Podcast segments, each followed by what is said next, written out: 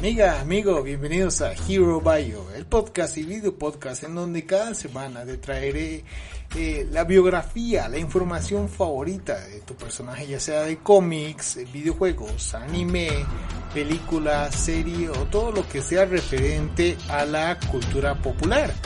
Este podcast puedes escucharlo ya sea por Apple Podcast, por Spotify o por YouTube. En YouTube harán algunas imágenes que vayan acorde al tema de hoy.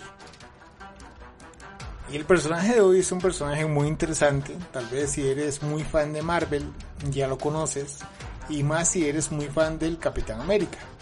Pero como esto no es una película de Quentin Tarantino, empecemos por el principio. John Walker era el segundo de los tres hijos de Caleb y Emily Walker, una pareja de granjeros que vivían en Custer's Grove, en Georgia. El hermano mayor de Walker, Mike, se enroló en el ejército como piloto de helicópteros y fue enviado a Vietnam, donde lamentablemente muere en acto de servicio, queriendo emular a su hermano y honrar su memoria y a su país. John también se suicida, no mentira, John también se enroló en el ejército pero lamentablemente para él se quedaría con las ganas de sangre porque ya la guerra había terminado, muchos años antes. Y ya licenciado como un soldado, o sea, ya con permiso para ser un soldado, con permiso para ir a la guerra y matar gente, pasaría todo su tiempo en el cuartel, soñando ser ese héroe americano que siempre quiso. Se sabe poco de esa época de Walker, solo que allí conoció a Lemar Johnson, con el que tuvo una muy bonita amistad. Recién licenciado en el ejército, Walker oyó hablar a un compañero sobre un hombre llamado el Power Broker, que mediante un tratamiento podía otorgar fuerza sobrehumana. Walker y Lemar decidieron probar y acudieron al Power Broker, el cual les sometió al tratamiento que resultó un éxito y ambos obtuvieron super fuerza. Pero como todos los otros clientes del Power Broker, Walker y Lemar tenían que pagar los gastos del tratamiento y su primera opción era la de unirse a la Federación de Lucha, sin límite de peso. Es curioso cómo a Marvel le encanta que cuando un personaje tiene problemas económicos, lo primero que hace es meterse en las luchas. Me falta dinero, voy para las luchas. Las luchas fueron el verdadero villano de Spider-Man. La verdadera razón por la que el tío Ben murió. Continuamos, perdón. Pero ya cuando se iban a inscribir como luchadores, fueron contactados por Ethan Toon, un manager que les ofreció unirse a él. Y curiosamente, los planes de Ethan coincidían bastante con los de Walker, convertir a Walker en un héroe nacional. Así que Walker se unió a Ethan y también Lemar eh, se unió con ellos y otros dos compañeros, Héctor y Jerome. Ethan consiguió financiamiento para su proyecto, diseñó una tarjeta y una estrategia de marketing y convirtió a Walker en el super patriota. La estrategia era muy fácil, era convertir a Walker en ese gran héroe nacional y para ello hizo que Walker realizara actos que llamaran la atención del público, como colocar un cartel luminoso sobre la Estatua de la Libertad, porque obviamente nada llama más la atención que ver a una persona colocando un cartel sobre la Estatua de la Libertad. También asistía a conciertos de rock soltando sus discursos sobre patriotismo, proclamándose como héroe nacional y criticando hasta aquel momento al héroe nacional. Y tú debiste haber muerto en Endgame, el Capitán América. Además de estas actuaciones, Ethan incluyó también apariciones en pleno combate y para asegurarse de que Walker ganara cualquier combate, convirtió a los tres amigos de Walker en los Bookies.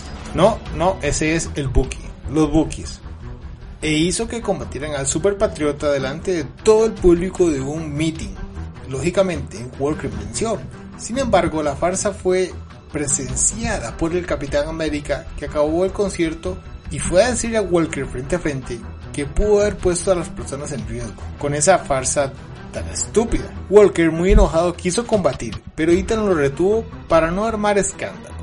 Pero después envió a los Bookies, lo lamento, pero sí, cada vez que dice Bookies, nada más me imagino, está en ti, siéntelo. Perdón, perdón, perdón.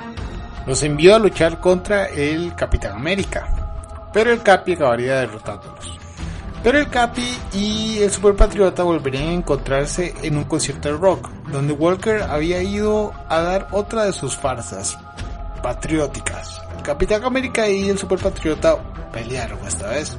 Y esta vez la pelea podría decirse que acabó en un empate, pero se podría decir que Walker fue el vencedor moral de aquella pelea. Walker y los Bookies siguieron llevando a cabo su campaña para convertirlo en un héroe nacional, cuando un suceso inesperado jodió todos sus planes. La Comisión para las Actividades Superhumanas descubrió la identidad del Capitán América y lo obligó a ponerse al servicio del gobierno, pues fue el gobierno el que le dio sus superpoderes, o renunciar a la identidad de el Capitán América. Roger decidió abandonar su identidad de Capitán América, renunciando al traje y al nombre, y obviamente el escudo, y adoptó otra, otra identidad. No diré quién es porque lo diré más adelante o si no lo guardaremos para un Hero Bio del Capitán América, que ya todos saben su historia. Pero bueno, esto puso en un compromiso a la comisión que no podía ser público que había obligado a dimitir al Capitán América, o sea, obligaste a que el Capitán América renunciara de ser el Capitán América y siguiera ayudando gente. Por ello decidieron hacer lo que hicieron los Beatles cuando murió Paul McCartney, buscar un sustituto. Y para su buena fortuna, el superpatriota era en esos momentos noticia en todo el país, ya que acababa de tener a un terrorista que amenazaba con hacer volar el monumento a Washington. Y la comisión decidió que el superpatriota podría ser un buen sustituto para el Capitán América. Walker fue llevado ante uno de los miembros de la comisión, Valerie Cooper, que le informó de la dimisión del Capitán América y le ofreció ocupar el puesto, a lo que Walker aceptó. Sin embargo, su manager Ethan tenía otros planes que no eran los de aceptar, sino condiciones, y le dio a Walker una lista con las peticiones que tenía que hacer para la comisión, entre las que se encontraba un puesto de manager para él y un trabajo para sus compañeros, los Bookies. Walker acudió ante la comisión y les dio la lista de, de peticiones, y estos le dieron el traje del legendario Capitán América y también su escudo. Walker se trasladó a vivir en Fort Meade, en Maryland, y allí fue instruido en combate cuerpo a cuerpo y en el lanzamiento del escudo, como el Capitán América. Sin embargo, en ese entrenamiento no fue eficaz, y hasta que el supervisor se hizo cargo del entrenamiento y consiguió enseñar a Walker a lanzar el escudo bien, se podía decir que ya podía utilizar el traje del Capitán América y asimilar al Capitán América casi perfectamente. Pero bueno, la mayoría de, sus, de las peticiones que Walker quiso se le negaron. Ethan debería dejar de ser su manager y que sus tres compañeros, solo Lemar cumplía los requisitos para seguir con él. Así Lemar se unió a Walker como, primero con el nombre de Bucky y después conocido como Estrella de Batalla. Esto enfureció a Ethan, que amenazó a la comisión con revelar la identidad del nuevo Capitán América para evitarlo, Walker y Lemar cogieron prestadas dos armaduras de guardianes y atacaron a Ethan y a sus dos ex compañeros, haciéndose pasar por miembros del gobierno, para que dejaran de amenazar con revelar la identidad de Walker. Después de un periodo de entrenamiento, Walker y Lemar tuvieron su primera misión.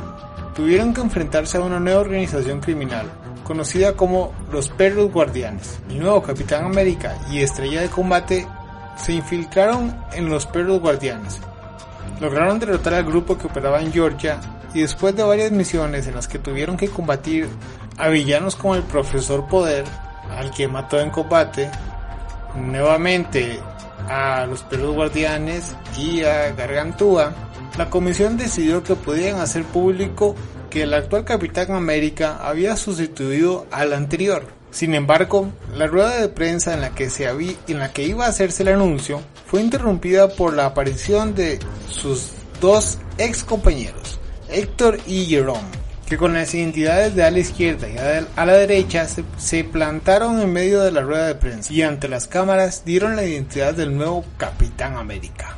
Walker y Lemar pelearon contra sus dos ex compañeros y aunque los derrotaron, el mal ya estaba hecho. Walker y Lemar continuaron como operativos del gobierno, intentando que se cumpliera el acta de registro de mutantes para lo que tuvieron que capturar algunos de ellos, lo que derivó en una batalla y posterior derrota contra los resistentes, o acudiendo a Washington para detener los disturbios producidos por el envenenamiento del agua provocada por la Sociedad Serpiente, lo que provocó un enfrentamiento entre los aliados del antiguo Capitán América, Iguana, Nómada y Hombre D contra el nuevo Capitán América y Estrella de Combate con la victoria de los segundos. Sin embargo, la carrera del nuevo Capitán América dio un giro inesperado, cuando los perros guardianes, conocedores de la identidad de su enemigo, secuestraron a los padres de Walker y amenazaron con matarlos si Walker no se entregaba. Walker acudió a su cita con los perros guardianes, que lo ataron y arrebataron el escudo. Prisionero, lo llevaron junto a sus padres donde, donde pretendían ahorcarlo. Walker intentó escapar y uno de los perros abrió fuego contra sus padres, matándolos en el acto. Al verlo, Walker enloqueció y se abalanzó contra los perros guardianes, matando a varios de ellos e hiriendo de gravedad a los, otros. Cuando la policía, atraída por los disparos, llegó, se encontró a Walker completamente herido, abrazando los caídos cuerpos de sus padres y rodeando los cadáveres ensangrentados por los perros guardianes. Walker fue encerrado en la cárcel, pero fue liberado rápidamente por la comisión, que reprobó sus actos con dureza, pero no le retiró el cargo. Walker decidió vengarse de sus dos antiguos compañeros, Héctor y Jerome, que habían sido quienes habían dicho al público sus identidades secretas. Y tras buscarlo durante un tiempo y amenazar a sus familias, Walker se enfrentó a sus dos excompañeros en una refinería de petróleo y tras derrotarlos, los ató a un tanque de gasolina que hizo explotar, dejándolos al borde de la muerte y tan mal heridos que finalmente se suicidaron. A Walker se le ordenó colaborar con la Fuerza de la Libertad para detener a los resistentes. Pero al ver a aquellos que le habían derrotado anteriormente, Walker, que todavía estaba afectado psicológicamente por la muerte de sus padres, se enfrentó a ellos con ferocidad, hiriendo a varios de, los miembros de los resistentes y matando a otro padre. Esto decidió a la comisión quitar a Walker del cargo de Capitán América sin embargo, cuando uno de los enemigos del antiguo Capitán América tomó el control de una base del Ártico y amenazó con matar a sus ocupantes, si no acudía el Capitán América. La comisión no le quedó otra que enviar a Walker y a Lemar. Sin embargo, el villano descubrió que Walker no era su antiguo enemigo, y tras una pelea derrotó a Walker y le quitó el escudo. Obligó a Lemar a marcharse y a traer al verdadero Capitán América, que ahora se hace llamar el Capitán.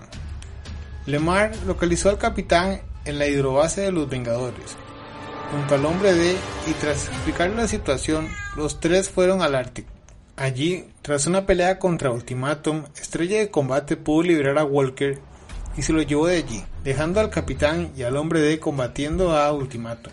Walker se recuperó rápidamente de sus heridas, pero su estado mental continuaba siendo precario por lo que cuando otro de los enemigos del antiguo Capitán América, Cráneo Rojo, le llamó citándole a su base para entregarle el escudo perdido en la, en la, batalla pasada, Walker obviamente decidió ir. Cráneo Rojo, que en ese momento tenía un cuerpo clonado del Steve Rogers, o sea, del Capitán América original, por tanto su misma cara, se mostró ante el desequilibrado Walker como el causante de todas sus desgracias y como el instigador de la muerte de sus padres. Walker se lanzó contra Cráneo Rojo, pero este escapó. Entonces, entró en escena el capitán, que también había sido atraído mediante engaños para, por Cráneo Rojo. Walker, cuando lo vio sabiendo que este era en realidad Rogers, creyó que él era Cráneo Rojo, y ambos combatieron. Finalmente Rogers logró derrotarlo, y en ese momento apareció Cráneo Rojo, jactándose de todo. Walker, medio inconsciente, pudo ver a los dos Rogers y comprendió que había sido Cráneo el verdadero causante de su desgracia. Furioso, lanzó su escudo contra cráneo y aunque logró herirle, este pudo finalmente escapar. Walker y Rogers pudieron ante la comisión y le dijo a Rogers que le volvían a dar su traje y su identidad, pero Rogers no la quiso. Pero tras hablar con Walker, finalmente la aceptó. El retorno del Capitán América se iba a hacer público en una rueda de prensa, en la que Walker le devolvería a Rogers el escudo. Sin embargo, en medio de la rueda de prensa, un hombre disfrazado de perro guardián abrió fuego contra Walker, matándolo. Sin embargo, Walker no murió. El asesinato era parte de un plan. La comisión quería grabar públicamente la imagen de Walker y seguir usándolo como un agente operativo. Así lo hicieron la cirugía le lavaron parcialmente el cerebro para que olvidara sus acciones como la muerte de sus padres o sus asesinatos de Héctor y Jerome, o los perros guardianes. Le dieron un nuevo nombre, Jack Daniels. También el traje y el escudo que Rogers había usado como capitán. Y le dieron un nuevo nombre código, el agente US o el US Agent. Cuando Visión regresó a los Vengadores, varias naciones, recordando que el androide en un periodo de locura se había hecho con el control de las computadoras de todo el mundo, decidieron que debían tener más control sobre los Vengadores. Para ello la comisión impuso a los Vengadores que aceptara a un nuevo miembro que vigilaría sus movimientos, el USA Agent. El carácter del USA Agent le llevó a tener agrias discusiones con otro de los Vengadores, Ojo de Halcón, y el resto del grupo lo miraba con recelo, por la manera como este había entrado en el grupo. Pero pronto el USA Agent demostró ser un héroe valeroso, poderoso y fiel de los Vengadores, Junto a ellos combatió enemigos como Pandemonium, Ultron, El Segador, Turno de Noche y otros. En su época de Vengador, el, agente US o el US Agent se reencontró con Lemar Hoskin, quien era su ex compañero estrella de combate, quien nunca había creído la muerte de su compañero y había continuado su investigación para dar con, Walker. El US Agent, tras, negarlo en un principio y finalmente tras rescatar a Estrella de Combate de las garras del agente de poder, aclaró las cosas con Lemar y supo así del lavado de cerebro que le habían sometido, pero también lo habían hecho con parte de, que el conocimiento, o sea, él, ella había dado consentimiento para que lavaran el cerebro y lo dejaran en blanco. También le dijo que sus padres estaban muertos y después de esto ambos amigos se separaron. El US Agent acudió a la comisión y les obligó a que le devolvieran sus recuerdos. Tras saber de la muerte de sus padres y de los asesinatos que había cometido, el US Agent hizo la firme promesa de no volver a matar. Cuando los Vengadores pasaron a estar a la orden de la ONU, la comisión decidió que ya no era necesario tener a nadie controlando los Vengadores, por lo que retiraron la orden de que el agente US o US Agent fuera admitido en los Vengadores y dejaron la decisión de que este siguiera en el grupo a manos de los mismos. Los Vengadores, tras una votación en que se decidió la nueva alineación de los Vengadores, dejaron a, la gente US o al US Agent fuera, pasando al estatus de reservista, o sea, lo mandaron a la banca, aunque este prefirió mejor renunciar. Y fue en ese momento cuando su enemistad con Ojo de Halcón llegó a un punto máximo, acabando en un combate personal que terminó con la victoria del US Agent. Y después de eso abandonó los Vengadores. Y durante ese tiempo tuvo lugar un episodio muy oscuro en la vida del US en la que se enfrentó a una organización criminal que contaba entre sus miembros con varios azotes. Daniels se enfrentó a ellos para descubrir que uno de estos azotes era en realidad su hermano Mike, muerto en Vietnam aunque en verdad no se sabe si en verdad era su hermano Mike o era un truco para que el US Agent se uniera a esta organización. Finalmente, Daniels logró derrotar a los azotes y disolvió la organización. Durante el tiempo que estuvo fuera de los Vengadores, el US Agent combatió de nuevo a los perros guardianes contra el Capitán América y poco después recibió la orden de un miembro renegado de la comisión que matara a Spider-Woman, quien en ese momento estaba en una misión con los Vengadores el US Agent emboscó a Spider-Woman, a la que derrotó, pero su conciencia impidió que la matara. Spider-Woman de hecho lo convenció para que se uniera a ella, a Ojo de Halcón y a Fuego Solar para ayudar a los Vengadores, que habían sido capturados por Demonicus. Ya con la ayuda del, US Agent, los Vengadores fueron liberados y acabada la batalla, el US Agent fue admitido como nuevo miembro de los Vengadores. El US Agent estuvo presente en los últimos momentos del grupo, Primero combatieron contra la Legión letal de Ahorcador, con poderes otorgados por Satanish. Junto a los Vengadores invadió el reino de Satanish para liberar a Pájaro Burlón, o Mockingbird, combatiendo de nuevo a la Legión letal, y después huyendo tras la llegada de Mephisto, huida en la cual Mockingbird murió. Luego aceptó la oferta de Iron Man de unirse a un nuevo grupo, una fuerza de choque. Walker cambió de traje y escudo. Como miembro de la fuerza de choque, la agente US o US Agent fue testigo de la muerte del Hombre Maravilla en el primer combate, en el primer combate del grupo. Combatió contra los Kree y también contra el Mandarín y la Sociedad de la Serpiente. También acudió a Eslorenia, donde combatieron la Brigada Negra. Luego de eso, Walker no ha vuelto a colaborar con los Vengadores salvo de forma esporádica, como en el ataque de Morgana Le Fay contra todo que había sido un Vengador. El US Agent fue contratado por Edwin Cord para que dirigiera el nuevo grupo el Jurado, formado por varios hombres con armadura de guerra. Como jefe de El Jurado, ha combatido a los Thunderbolts dirigidos por su amigo Ojo de Halcón, siendo igual siempre derrotado. El US Agent estuvo en contra de la mayoría de las órdenes de Cord. Solo quiso que combatieran a los Thunderbolts, a los que Daniels ya no consideraba villanos, y no contra villanos de verdad. El US Agent acabó admiti como líder del jurado. Poco después tuvo un encuentro contra el super soldado malvado, que le hirió de gravedad. Fue rescatado y curado por médicos del gobierno, que incluso le dejaron mejor que antes. Amado con un nuevo traje y armas, el US Agent adoptó un nuevo trabajo y líder de STARS, un equipo gubernamental dedicado a atrapar supervillanos fugados. Cumpliendo con esta misión, el US Agent empezó a encontrarse con los alienígenas que habían sido enviados a la Tierra como parte del plan del Consejo Intergaláctico de convertir la Tierra en una prisión para criminales interestelares. Interes, interestelares, híjole, interestelares. Uf, casi no la digo. Pronto, el US Agent fue puesto por el gobierno como encargado de la crisis y como tal lideró a los Vengadores y a otros héroes en el asalto de la base espacial de Ronan el Acosador que mantenía el aislamiento del sistema solar. En el combate final contra Ronan, el US Agent fue el último en aguantar contra él, y cuando cortaron su fuente de energía, fue él que otorgó el golpe de gracia al Kree. Posteriormente, y de forma breve, lideró los nuevos invasores, un grupo de ataque antiterrorista formado en secreto por Cráneo Rojo cuando se hizo pasar por Del Rusk, secretario de Defensa de los Estados Unidos. Actualmente, y ante el acta de registro superhumano, recientemente puesto en funcionamiento en los Estados Unidos, el US Agent forma parte del grupo superheroico canadiense Omega Flight, donde actúa como representante diplomático de su país. Y bueno amigos, pues esta fue la, la biografía del, del US Agent que se supone que para este año estrenaban una la, de Falcon y Winter Soldier, la serie en Disney Plus.